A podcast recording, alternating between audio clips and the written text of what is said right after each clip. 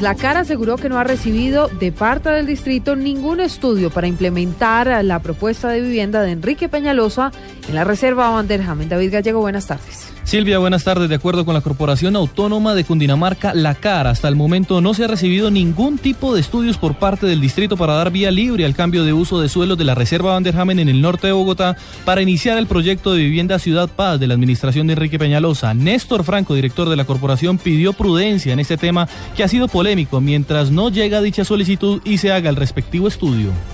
Sí, al día de hoy la Corporación Regional de Cundinamarca eh, no ha tenido por cuenta de la Alcaldía Mayor de Bogotá ni tampoco de otras entidades ninguna solicitud encaminada a efectuar modificaciones en el actual Reserva Van ni en la zona norte de Bogotá, en la ruralidad de Bogotá.